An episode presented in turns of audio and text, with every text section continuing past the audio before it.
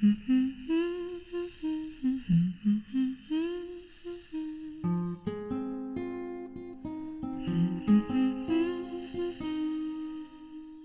Hello，欢迎收听新一期的一分钟热度，我是伊森。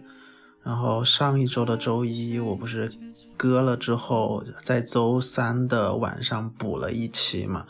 然后就准备这一周的周一见，我就更加认真和慎重的去讲述一下我这一周发生的事情。那这一周其实也就包含了五一的这一个长的假期，然后为此我特地也是我录这么久播客以来第一次写了一篇逐字稿。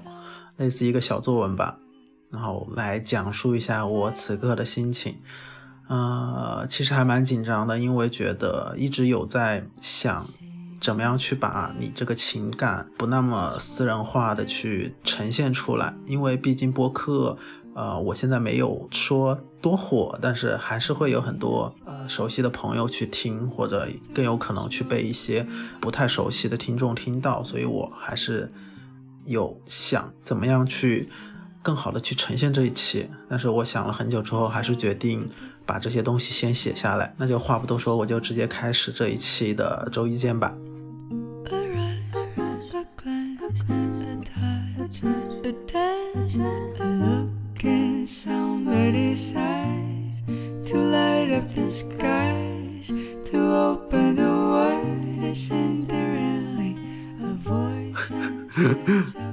然后，因为这一期是逐字稿，然后我可能念的会有些许尴尬，希望大家坚持听下去。就这也算是我的一个小私心吧。然后现在是星期天的下午，我又要开始为周一更新的播客想主题了。早在周四的上午，我坐上公交车的时候就已经想到这一期要讲什么，只是一直在思考该以怎样的方式和角度去呈现这一周我的情感波动。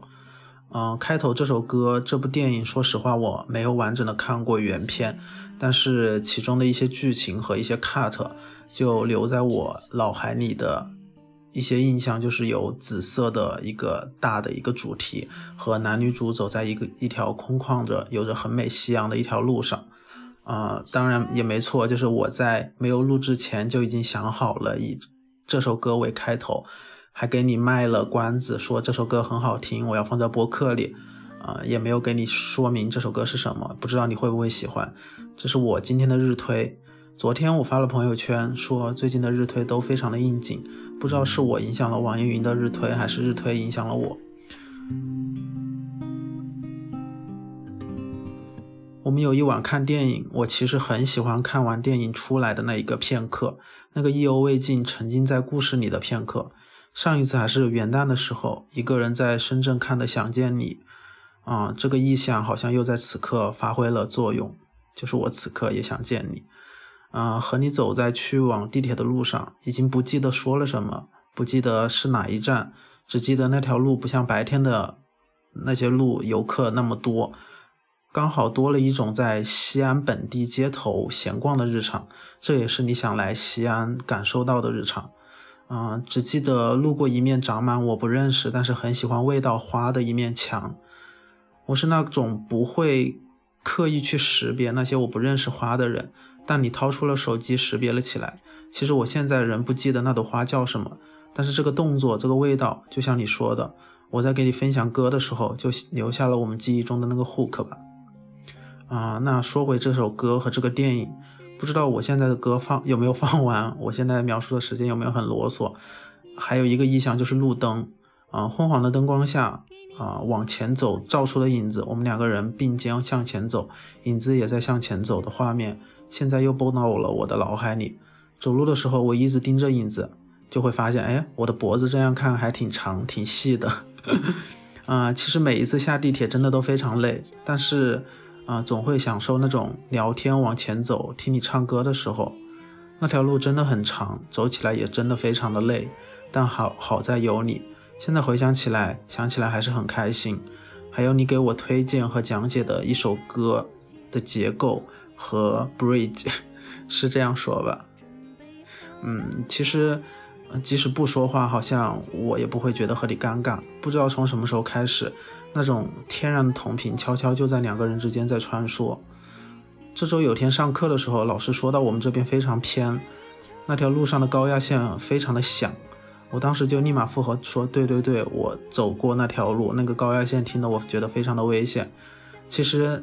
那天没有，如果你没有说出那个声音，我甚至都不会注意到。你看，这又是我们两个人记忆中的一个 hook。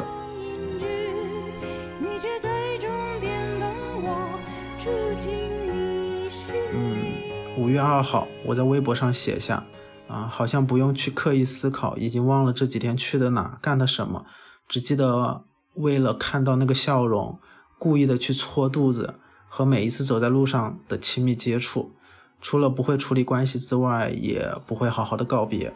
五月二号是你要离开西安的最后一个晚上，然后那一天我其实非常难过，就。在微博上偷偷的写下了这个，还给朋友去抱怨了这些事情，哎，也不是抱怨，去和朋友分享了这种难过啊。我记得那一晚是最后一个晚上，我们从地铁骑车回来，到你酒店楼下的时候，我让你不要送我，我总觉得这种片刻的陪伴只会让我在后面的回忆起来更加悲伤。还好你有坚持，快到的时候下雨了，嘴嘴上说着你快走，其实好像还在贪恋前一晚那种两个人坐在石头上。继续有一搭没一搭聊天的状态，但是理性告诉我，那一晚只能做到目送你到我看不清为止了。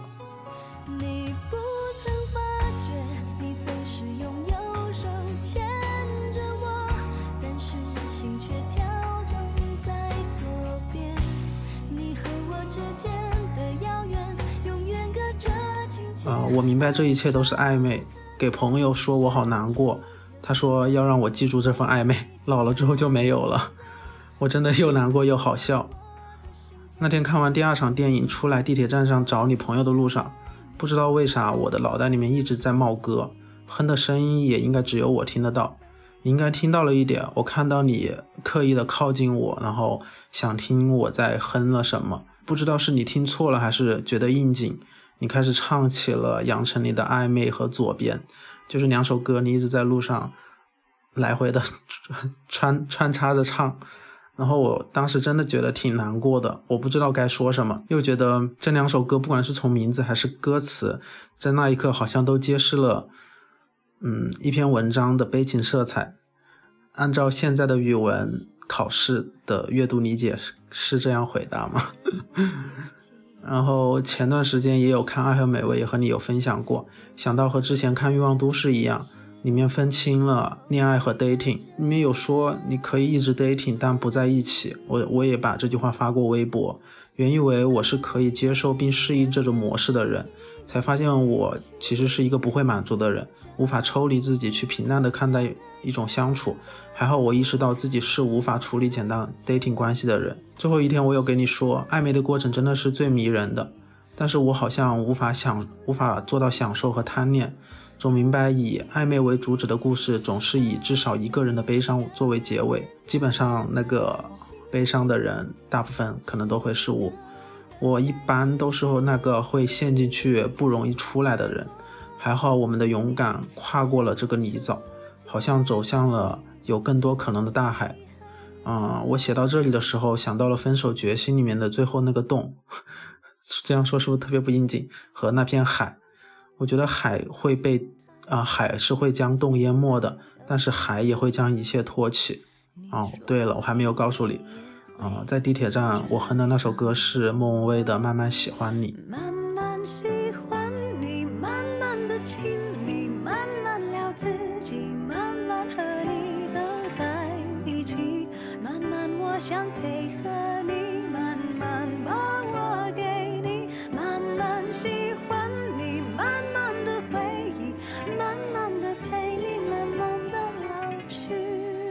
记忆好像真的无法线性的被我唤起，蹦出来的都是一个一个和你相处的场景。去吸引看话剧、看现场表演，在草地上坐着听歌、聊电影，去私人影院看电影，去看展，去见你的朋友，好像在短短几天把我能够想到一切浪漫的事情都做完了。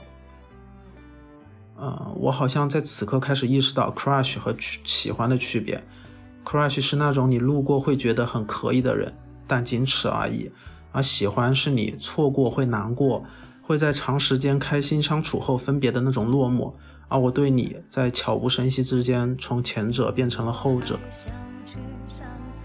我这两天有在想一个问题，我才开始意识到，其实相遇才是最难的一件事情，是你在这个世界上无法控制的缘分。那份相遇在之后的相处，那种互相的相似和懂得，则会发现更加的难得。而那些需要真实面对的现实和处境，以及未来的种种，好像都是努力就可以做到和实现的。发现，在明白这些事情之后，我变成了这场名叫爱情。这个游戏中的勇敢者，我在反复思考下给你发出了，你觉得我们是否有可能更进一步的可能？那段话，在等待几十分钟之后，我幻想过无数个你可能会 say no 的措辞，并且好像心里在等待着这个答案。这个好像在我认知里，让我觉得大概率的一个答案。嗯，有的，这是你的回复。我那一刻还觉得后面是不是就是但是怎么怎么怎么样了？但是好像一切的好运都藏在一个名叫勇敢的门后，你不去敲门，永远不知道门后是什么。到现在我都庆幸我走到了门口，问我是否可以进去。所以当门后的人给你说这扇门就是为你而设的时候，好像事情已经在我问出那句话之后超出了我的想象空间。你说你就是为这个而来的。但是你没有说出口，不确定我的想法，你有在克制。其实我们都在克制，但又都明白对方的克制。那句话隐藏在每一个不舍的眼神和表情，和人群中的拥抱里面。你说我的想法，你有意识到，但是我不说，你可能也不会说。现在回想起来，其实非常感谢你迈出了这九十九步，也感谢我最后迈出了那一步。Nothing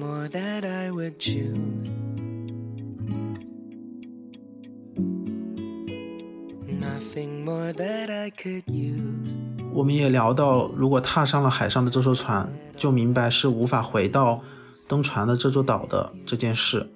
不知道是会在哪座岛继续着陆，也或者是沉入大海。但好在航行的方向是我们可以选择的。你手上的桨和我手上的桨也都已经包浆，划船的动作也恰好同频，并且有一个共同的方向。以前我都没有想过告白会是在。以这种慌乱和不知所措中产生，大家谈话的方向理智又感性，夹杂着极度的真诚，也许注定是一种更加成熟又克制的一种关系吧。这种克制背后的是慎重。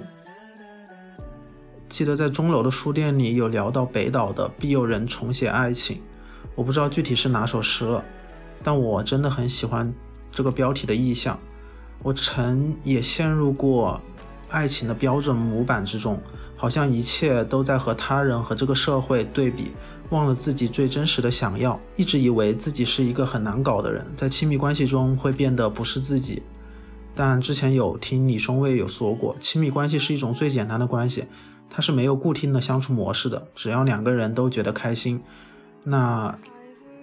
这就是良好的亲密关系。我觉得我也正在重写爱情，和你一起。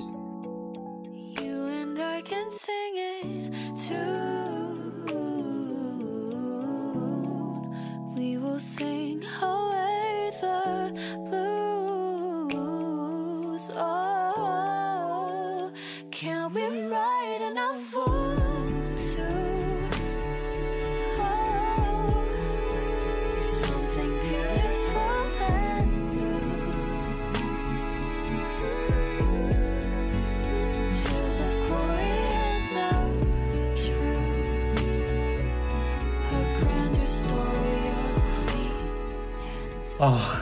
我终于念完了，就是就是刚刚我写了，应该是有两千多个字，但是我念出来会发现还是特别的生硬。嗯，我其实有想过，我这样用这种方式和这种视角发出来，会不会啊，不管是对他人、对对方会造成一种啊所谓的负担，还是对于自己是一种。约束为什么会是说是约束？也是在我在思考我要该这样表达的时候，我想到之前在有一季脱口秀大会上，杨蒙恩不是有求婚吗？虽然可能这样用我这件事情去类比不是特别的恰当，但是我总觉得，嗯，此刻我就是想要表达这种感情，但是这种可能在办公域领域上表达的这种感情是需要被审视的，不管是你自己是他人，嗯，我其实是很久很久没有写过小作文了。我在写完这篇文章啊，下楼吃饭的时候，我给。好朋友发我说我忍不住我要发给他看一下，然后他给我回复说他觉得 我的文笔有进步还是什么的，因为我几年前我其实一直很经常性的情绪泛滥，我会在微博上写很多类似的这种小打引号的小作文，我总会觉得我也也给曾经的一些类似关系的人写过这些东西，但是我会觉得这一次是非常不一样，这一次写的这些东西好像。带有一种情感的宣泄，最终它的着陆点是一种对未来那种不安的一种，呃，勇敢和自信。就是你会想到这些东西，你是想去努力去解决的，而不是是像以前一样纯粹的啊一篇小作文去感动自己。包括我也是跟我的朋友这样说的。我觉得以前的小作文为什么我不写了？我觉得大部分是在感动他人和感动自己，而最终真实有具体的问题是没有得到解决的。我也非常感谢珊珊能够和我去聊她自己的事情，也给了我很多勇气。我很喜欢和你聊，和他就是和我现在写这封信的一个人聊到的一个作家，就是余华。余华有聊到那个门的意象，就是有人在敲门的那个意象。我觉得我今天也把它写了写了进去。我觉得我是那个勇敢去敲门的人，然后门后的人也说啊，我恰好正在等你。或者是说这封这个门就是为你而开的那种感觉，真的让我很触动吧？哎，我为什么说这些话的时候这么冷静？是我没有想想到过的。嗯，反正我觉得这就是我此刻非常想要表达的。当时当刚刚我在念的时候，才发现我其实有好多也没有书写的很明白。嗯。希望听到这些的人也能成为我的一个监督者，我一定就是会，嗯，更加的成熟一点去面对啊很多关系吧，然后以着抱着开心相处的原则去解决可能我们会遇到的各种问题，我觉得会有一个非常好的结果的。我既然敢第一次这样尝试去把这些私人化的东西去用录音的形式表达出来，我觉得也是一件啊值得需要勇气的事情。然后这一期的周一见就是这样喽，然后我们下一次再见，拜拜。